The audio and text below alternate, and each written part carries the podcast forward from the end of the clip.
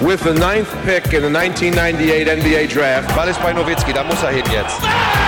Und verteidigen!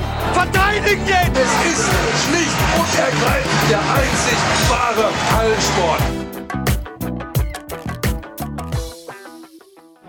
So, Nick, um, how often have you seen Andy Obst dunking?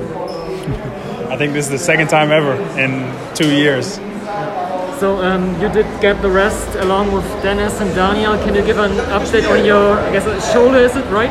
Yeah, uh, it's okay right now. We'll see uh, in the next couple days how it's feeling, if it's getting any better, and just kind of got to go day by day for now. So you can you give a status update on, on Saturday for the first match against Montenegro? Sorry. Can you give a status update on the first match in the, against uh, Montenegro on Saturday, or do you go day by day? Yeah, I don't know. We, I don't know right now. We just have to kind of go day by day and see how it feels and just kind of go from there. Yeah. Uh, can you explain what happened against Slovenia with the shoulder? Was it, uh, just, it just happened early on. Uh, got stuck in the screen and kind of just bent back a little bit farther than it's supposed to. Yeah, got it. So um, Andy Obst recently said, um, Nick, he's one of the best defenders in Europe. So you defended against the likes of Luka Doncic, Dzanan Musa, um, Evan Fournier, and so on. So what is like the experience have been for you to go against such high caliber guys? Uh, it's a it's a hell of an experience to go against guys like that.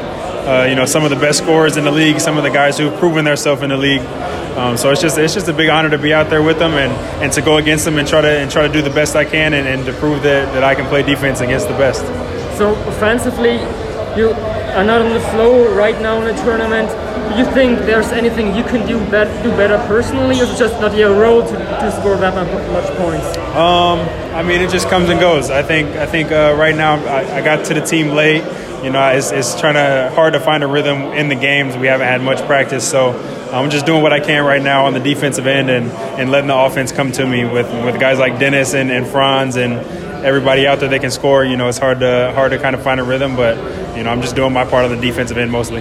One last thing. Um, in the US, you often say like overcome adversity. I got the feeling that you guys had some adversity in the preseason. You, you mentioned you coming with the team late. You had some injuries with Robin Benzing, the captain, being cut. So, do you feel that's maybe a reason to overcome the adversity early to click right now in the tournament? I think it's a perfect time to start clicking. Like you said, I think uh, I think we started off slow. We didn't have a lot of time to prepare as a, as a group, as a, as a full team. What we have now, but uh, you know, I think we're I think we're on the right page and, and going the right way. And I think uh, now is the time to start clicking right before the the, final, the round of 16. Thank you. Thank all you. the best for Berlin. Thank you.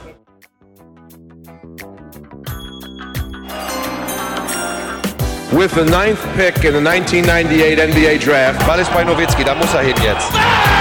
Und verteidigen! Verteidigen jetzt! Es ist schlicht und ergreifend der.